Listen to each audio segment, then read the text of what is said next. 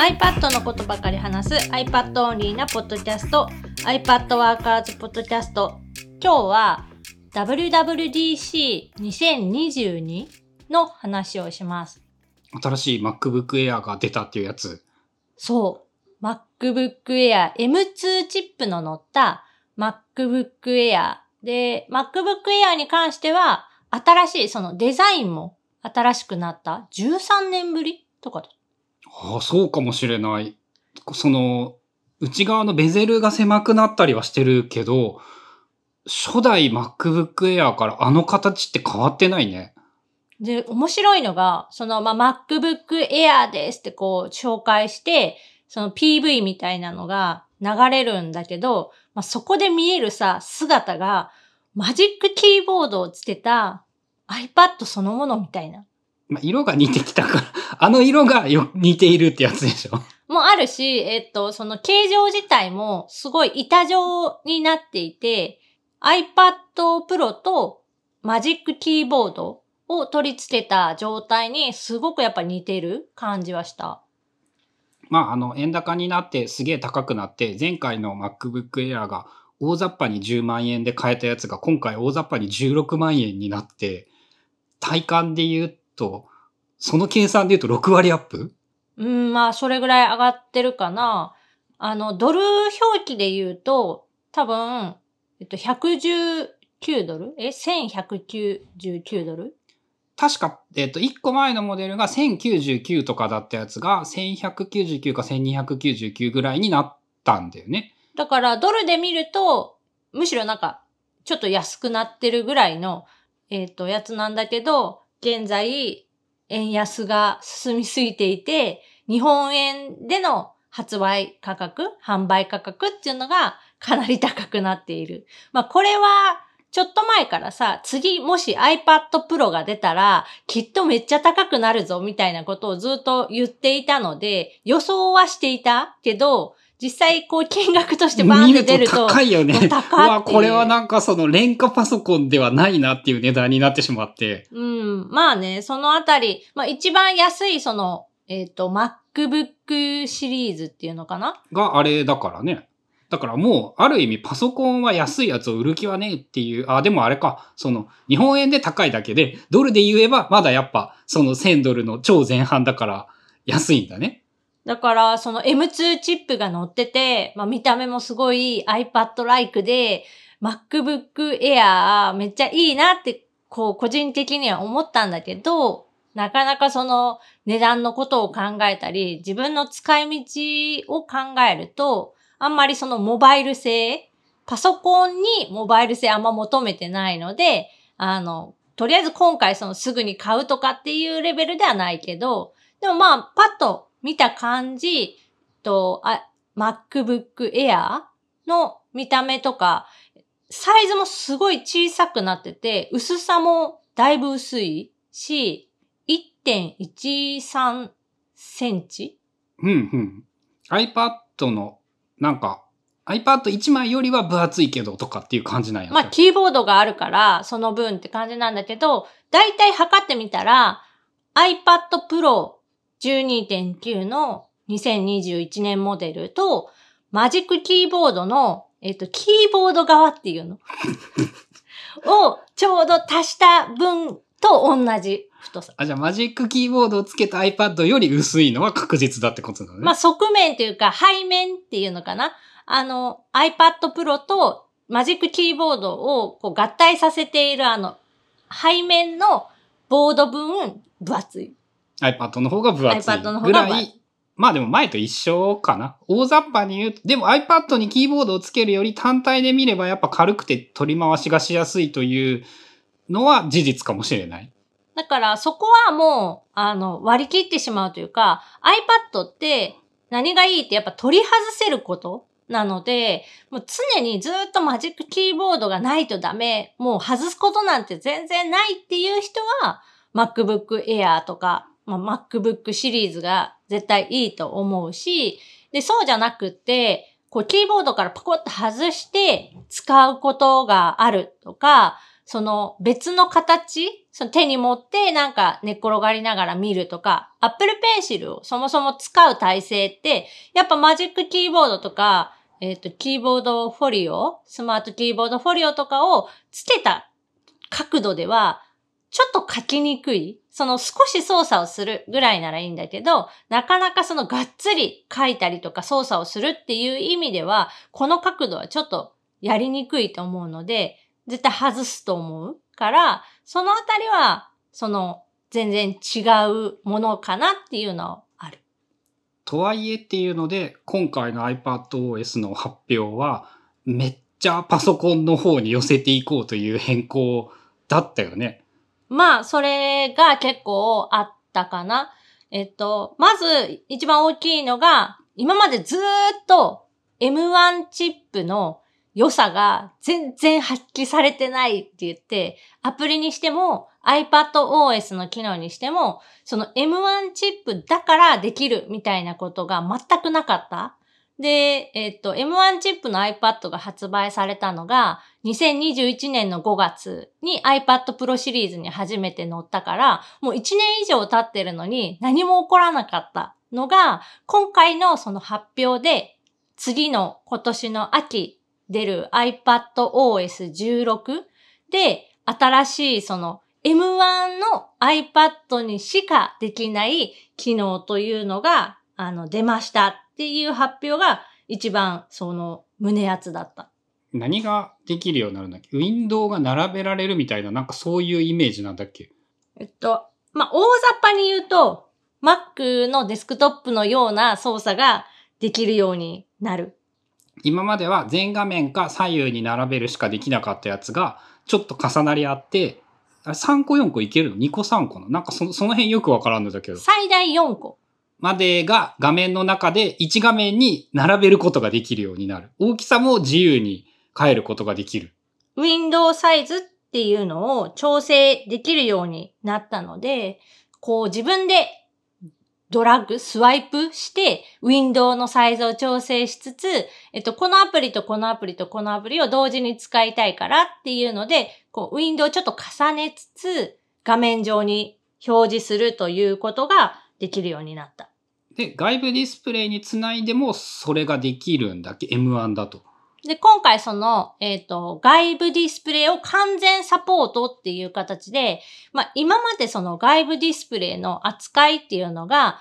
まあ、アプリによっては、えっ、ー、と、iPad 本体に表示させているものとは別のものをその外部ディスプレイに表示させる。例えば、ルマフュージョンとかだと、編集画面は iPad 本体で、プレビュー画面だけをその外部ディスプレイに表示させるみたいな使い方ができるアプリも中にはあったけど、ほとんどのものが、そのミラーリングっていうのかな？同じものを表示させるとか、あとはまあ、 Keynote みたいな感じで、そのスライドのえっ、ー、と、プレビューは外部ディスプレイで、iPad 本体にはなんか発表者用のノートとか操作画面を出すみたいな、そういう使い方だったのが、今回、その、新しいウィンドウみたいな操作ができるのが Stage Manager っていう機能で、その、え、機能の中で外部ディスプレイにつないだときに、その外部ディスプレイも2個目のデスクトップ画面として扱えるようになる。まあ、普通にパソコンで外部ディスプレイをつなぐと、普通にできていたことと同じことが、M1 の iPad だとできるようになる。そう、このステージマネージャー自体が M1 チップにしか、M1 チップの iPad。だから今だと2021年モデルの iPad Pro 11インチ、12.9インチ、あと、えっ、ー、と、その後に出た、えー、iPad Air の第5世代かなその3台だけが対象の機能で、そのステージマネージャーっていうそのウィンドウっぽく見せるホーム画面、デスクトップ画面っていうのかな？が使えるとか、その外部ディスプレイでその表示ができる。そうか。あの、iPad Air も一番新しいのだと M1 乗ってるから、その、その機能は全部使えるんだ。だその3台は、えっ、ー、と、全部その機能が使える。で、なんでその M1 だけに限定されてるのかっていうところで、まあ、詳しくちょっとわかんないんだけど、多分、えっと、そのマルチタスクで、まあ、最大その外部ディスプレイと iPad 本体にそれぞれ4つずつアプリを同時に、えー動かせるってことは、つまり最大8アプリをマルチタスクというか、同時に処理しないといけない、その可能性がある。で、やっぱメモリをたくさん食うみたいで、で、そのあたりについてもう一個その発表の中であったのがメモリスワップ。仮想メモリで、今ある iPad のメモリじゃないところのストレージを使って、なんかそのメモリをうまいことやりくりしますよっていう機能がまたその新しい機能として今度の iPadOS には入るっていう話をしていて、多分それがないとそのマルチタスクで最大その8個のアプリを動かせないとかなんだと思う。あのメモリのスワップ機能も F- M1 だけ？ちゃんと見てないんだけど、その多分 M1 のチップだからできるなんかだと思う。まあ、そもそもさ、あの、大きな意味でのメモリのスワップっていう用語だけで言ったらさ、コンピューターはそのメモリが足りなくなったら、外部ストレージにそのメモリを退避させて、処理が遅くなるけれども、なんかこう、なんとかやっていこうみたいなことは、そもそもできているわけじゃん。だおそらく、その、そういう次元とは違う処理ができるっていうのが、今回発表された、その iPad のすごいメモリスワップなんだよね。だと思う。で、それができないと、多分、丸、外部ウィンドウ、ウィンドウをたくさん並べて快適に使うということが、おそらく、その機能、メモリをスワップしないと多分足りないだろうっていう読みがあって、で、そのためには、おそらく M1 の何かわからんけど、なんかそういう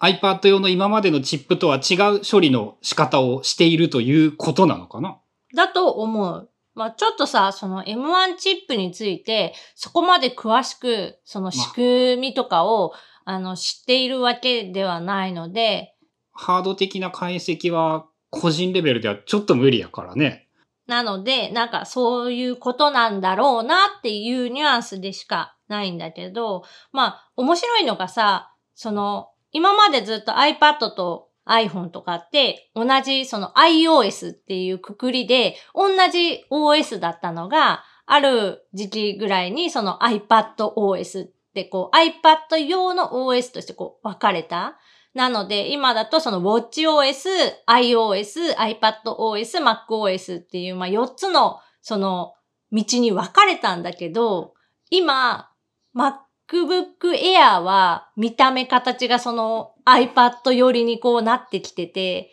で、iPadOS に関しては、今度その、まあ、ステージマネージャーとかの機能を使うと、見た目がほぼその MacOS に寄ってくるみたいな、そう4つに分かれたんだけど、また結局こう、1個に戻る ?1 本にまたなんかなるみたいな道に見えてきている。まあ、開発の都合がいいということもあるだろうし、iPad が生き残るためには、おそらくなんだけど、やっぱコンピューターでできることに寄せていかないと、市場が広がっていかないからね。そっち方向に行くのはある意味必然だった？とも言える。で、面白いのが、まあ、ちゃんとそこをさ、あの、役割分担できるようにしていて、やっぱその iPhone とかだと、モバイル製、その常に手のひらの上にあって、みたいな感じのところが結構大事だったりして、で、あとまあカメラとかもそうかな。で、iPad に関しては、やっぱ前面がタッチできる iPad よ、iPhone よりも画面が大きくて、あとは Apple Pencil っていう道具が使える。だ手書きができるデバイスとしてやっぱ唯一無二になってるし。で、今度、えっ、と、Mac に関して言うと、キーボードがあって、で、ある程度のその画面の広さだったり、拡張性の高さによって、いろんな、まあ、ことができるっていう、その使い分けがすごいやりやすい感じのラインナップにはなってると。で、今回のその発表の中身とかを見てて思ったのが、まあ、それぞれパートごとに、その iOS パート、MacOS パート、まあ、WatchOS パートもあったけど、で、最後に iPadOS パートみたいに発表があって、で、ほとんどの部分が実は共通の、まあ、機能とかサービスだったりしていて、で、まあ、それぞれのパートで、その iPhone 独自とか Mac 独自、iPad 独自の機能が説明される。で、それ以外のやつは今まで紹介したやつが全部使えますみたいな話の仕方で、だからかなりの大部分全部その iOS でも MacOS でも iPadOS でも全部共通でできることっていうのがすごく多かった印象。まあそのあたりやっぱあれだね、その身の回りのコンピューターを全部一社にしておくことのメリットが今の時代とすごくマッチしているんだね。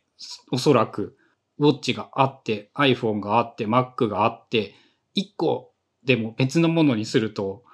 便利さ減るもんな。まあ実際減るなと思う。で今回その、えっと、今度その秋には多分間に合わないんだけど、今年中に出るみたいな話で、あの、フリーフォームっていう、日本語だと多分共同作業アプリ？Google Docs を開くと二人ともカーソルが出てきて同時に編集できるみたいなやつがいろんなことでできるようになるってことなのかな？そう、共同編集できるオンラインホワイトボード。ああ、前から確かできて、一部できていただけなのか、それは。一部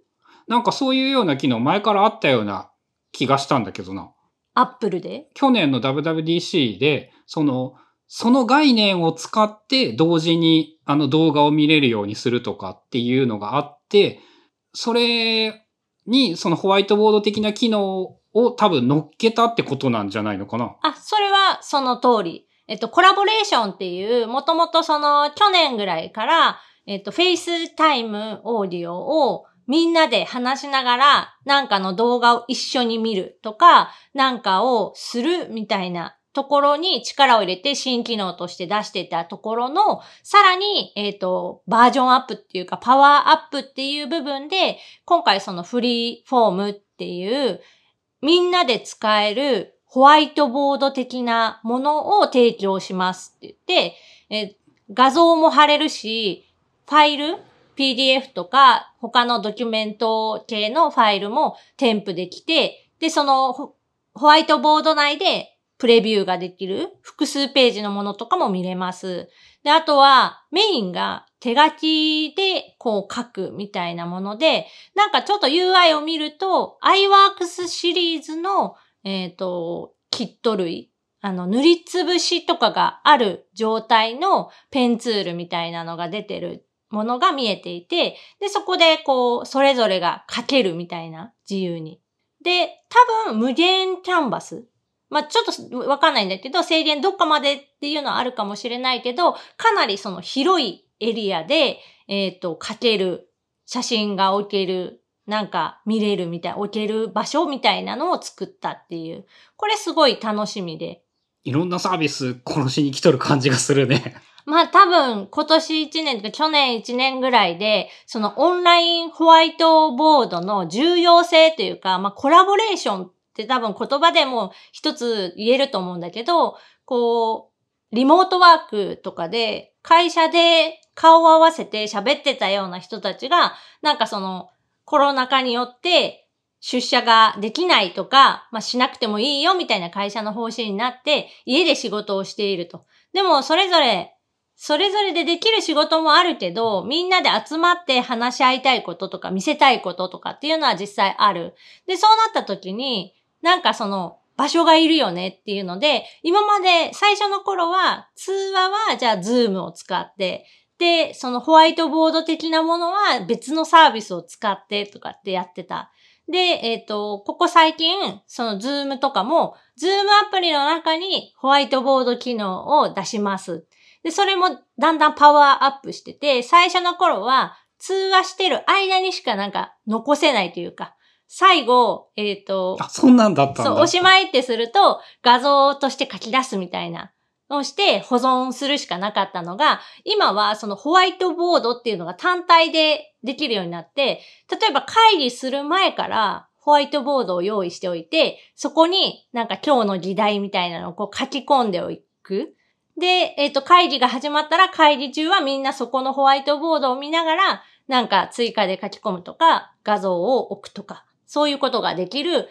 ちょっとそのホワイトボード自体もバージョンアップしてる。あとは、えっ、と、ミロっていうサービスも結構そのオンラインホワイトボードサービスとして結構有名になったサービスで、それはウェブサービスだけど、まあ、iPad のアプリもあって、それはどっちかっていうとオンラインホワイトボード機能に通話機能を足したみたいな。で、後からコラボレーションで通話もできるようになった。そのホワイトボードを見てる人たちで喋れるようになった。チャットを送れるようになった。みたいな、そういうサービスが結構増えてってるから、需要が、まあ、あった。で、Apple もそれに応えるというか、まあ、Apple 製品使ってるなら、アプリのインストールなしに、えー、使えるその機能ってやっぱ強いから。おそらく FaceTime にのおまけ機能的な使い方になるんだよね。多分、その専用のアプリがとかじゃなくて、えー、その FaceTime で喋っている間になんか共有から出すとかそういう感じなんだと思う。と、まあ日本だとその LINE が強くてすげえ使いづらいかもしれないけれども、世界レベルで見ると結構使われるような気はするし、まあその Apple ユーザー限定でのやり取りであれば、俺たちも結構役に立つかもしれないね。まあ前回からその Apple じゃない人もその FaceTime オーディオ、FaceTime に参加ができるようにあの URL、共有の URL が吐けるようになったとか、そういうので別のデバイスでも参加はできるっていう感じにはなってるから、そこがさらになんか使いやすくなるのかなと思っていて、で、特に、えっ、ー、と、フリーフォームの話で言うと、手書きがやっぱメインみたいな使われ方を想像できるので、ってなってくるとやっぱ iPad 向けのその新機能なのかなっていう気はしてる。iPad Workers で使えるやん。なんかいろんなことに。多分使いやすくなるんじゃないかなと思っている。まあ、ただこれは、えっ、ー、と、秋の多分 iPadOS16 のリリース時には出てなくて。あの、いつもある、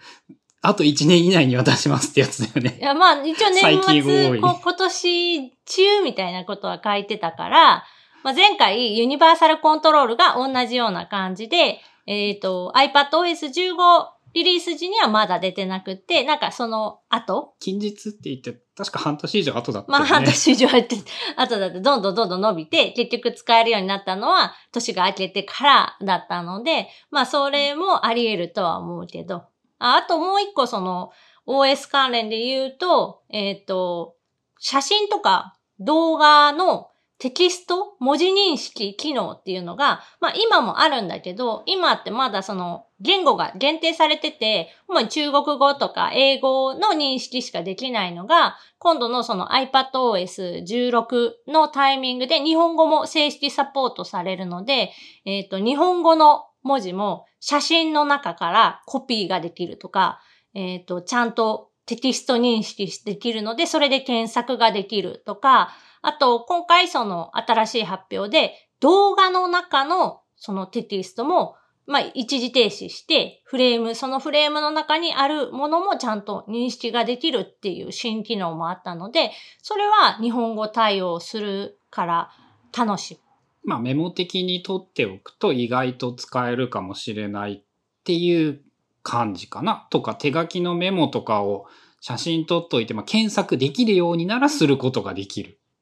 まあ、あの、10年の経験で言うと、それだけでは役に立たないので、結局整理しないといけないんだけれども、整理の第一歩としてその手段で探せるっていうのはあるか。結構便利になるんじゃないかなと思う。あの、実際、えっ、ー、と、スクリブルが日本語対応したのも、まあ1年遅れで対応したんだけど、あれによって、アップルのその標準のメモ帳に書いていた手書きの文字が認識されるようになって、まあ、過去に書いた文字も全部認識されているので検索できるし、で、電話番号とかだとそのまま発信もできるしっていうので、地味にね、便利だったよ。俺がメモ帳に手書きで書いた文字はね、ほとんどまともにタイトルうまくいかないよ。まあ、それは字の書き方だったり、書く場所だったり、えっ、と、書いてる内容にもよるので、まあ P99 とかでもダメでさ。それ多分書くとね、いきなり英語にあ、認識されちゃう。まずそこ、そこが認識されないんだよ。P99 だけでも。うん、なんか図形っていうか、あの、文字じゃないものとして認識されてるんじゃない？あと書いた漢字とかも、まあよくその中国語っぽい認識のされ方っていうか、あのまあ少なくとも俺の字では今のところは、えっ、と、役に立たないレベルかなっていう。まあ、そういうのもあるかもしれない。まあ、少なくとも、春菜さんの書いているメモで言うと、90%超えるでしまあ、ょ。かなりの精度が、あの、あって、で、えー結構便利なことが増えたなっていう、まあ、体感はある。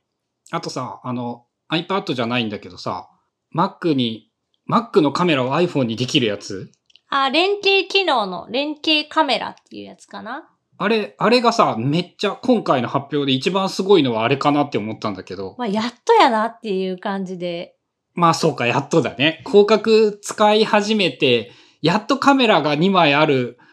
メリットが、その、いろんなところに活かせてくるんじゃないかっていう。あのーえっ、と、カメラになること自体は、今でもなんかそのアプリを使うとかなんかを使えばできるし、そもそも Apple の機能として連携カメラを使うと、例えばあの、キーノートとかページズのドキュメントの中に、近くにある iPhone とか iPad のカメラで、そのまま写真パシャって撮ったら、それが勝手にドキュメントの中に入る。あれもその連携カメラの一つで、言ったらそれを常になんかリアルタイムにやり取りをすれば、ウェブカメラみたいにして、その今回の新しい発表みたいに使えるっていう話で、で今回特別面白いなって思ったのが、あのデスクモードっていうのかな？iPhone12 以降だったかな？限定かなりされるんだけど、その正面の顔と、えっと、デスクのその俯瞰に近いような、えー上から見た映像っていうのを同時に出せますよ。で、まあ仕組みとしては超広角レンズで撮った映像を、えー処理して、うまくそのなんかビヨーンって普通超台広角で、つやんな。うん、撮ると変な風にビヨーンって伸びたりするんだけど、それを、えーソフトウェア上でこう変形させる。うまく見えるようになんかやって画像として出すみたいな。あれはね、ああ、面白いなって思った。動画で見る限りだとさ、その下手に安価なカメラ、ウェブカム的なもので俯瞰撮影するより iPhone1 台の方がその両方がくっきり綺麗に映っている印象があって、まあ、さらに言えば2枚レンズあるからさ、2枚同時にうまく使えるはずで、その手元の補正もさ、まあそれは今時簡単にできるよなとは思うんだけど、その Mac に固定してあげればすげえいい感じに超広角を、その、そういう風に、後から補正することを前提にすると、こんなに活用の幅が広がるんだなって、あの、センターステージの時も思ったんだけど、その広角カメラのって、そこがすごいなっていうことを最近思ってね。まあそのあたりはやっぱ iPhone のそのカメラ性能がすごいいいっていうのと、あとはその Mac と一緒に使うっていう意味で言うと、あの MagSafe のアクセサリーによる、うんとくっつけやすさ。そう、くっつけやすさとかバリエーション。最近その Apple 以外のところもいろんなところが MagSafe で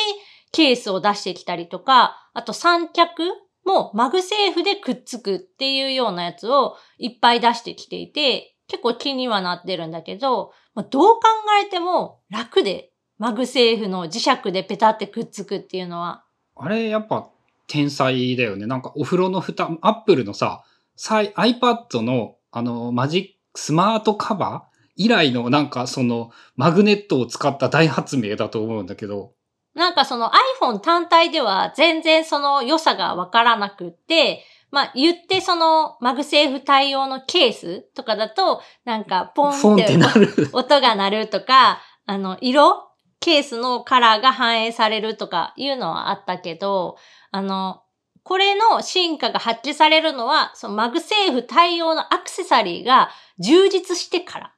たくさんいろんな種類で MagSafe 対応のものが増えてから、やっぱ良さを実感できたなっていう感じで、まあ、発売から、その MagSafe の発明からで言うとさ、もう2年以上？まあ、 MagSafe という用語で言うと15年ぐらいあるしね。もっとか？まあ iPhone にその MagSafe 対応のなんかっていうのが出たのが12から。12から。なので多分2年ぐらいなんだけど、まあ今、今頃になってやっとその充実してきた感がある。 MagSafe と広角カメラのその価値が最近になってようやく生きてきているという印象なのかな。確かさ iPhone11 もさ、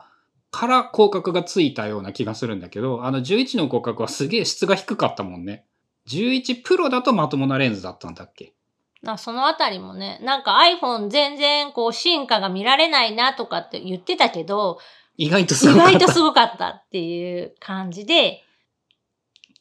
まあ、WWDC2022 自体は、まあ、結構長いことやっていて、で、基調講演がまあ初日にあって、そこで大きなその iOS、MacOS、WatchOS、iPadOS の次の秋に出るやつの新機能発表があって、その後、細々としたセッションっていうのがいろんな分野であって、で、全部そのオンラインで今見れるし、しかも字幕付き。すごく丁寧な字幕付きで見れるので、まあ、興味がある人は自分の目で見てみると、おお、こんな技術がとか、あ、こういうことができるようになるんだっていうので、面白いと思うので、よかったら皆さん見てみてください。あれもさ、メディアが圧縮した情報と結構違うからね。自分の目で見てみると。まあ、一個のセッションがさ、やっぱ長い。1時間とか、基調講演が2 2時時間？間。あって、他のセッションもだいたい1時間以上あるので、なんか全部見ようと思まず、ったら。まず基調講演を、その倍速でもいいから見てみると、その結構いろんなメディアが当たり前だけど、いろんなことをすっ飛ばしてるなっていうのがわかると思うんだけど。あとはね、その OS のことを知りたかったら、えっ、と iPadOS16 のプレビューっていうページがもう Apple にあって、そこのページを見ると、その基調講演では喋ってなかったことも結構書かれているので、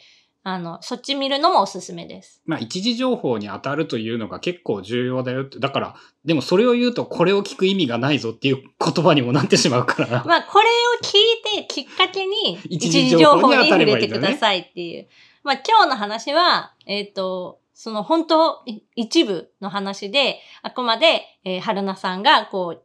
面白いと思ったところとか、ゴリゴさんが面白いって思ったところっていうのを切り抜いて喋っているので、ぜひあの、大元の一時情報も見てみてください。ということで、今日は、アップルの WWDC2022 で発表された新しい、OS についてのお話でした。番組への感想やリクエストなどは、シャープ i p a d w o r k e r s のハッシュタグをつってツイートしてください。それではまた来週、iPadWorkers Podcast でした。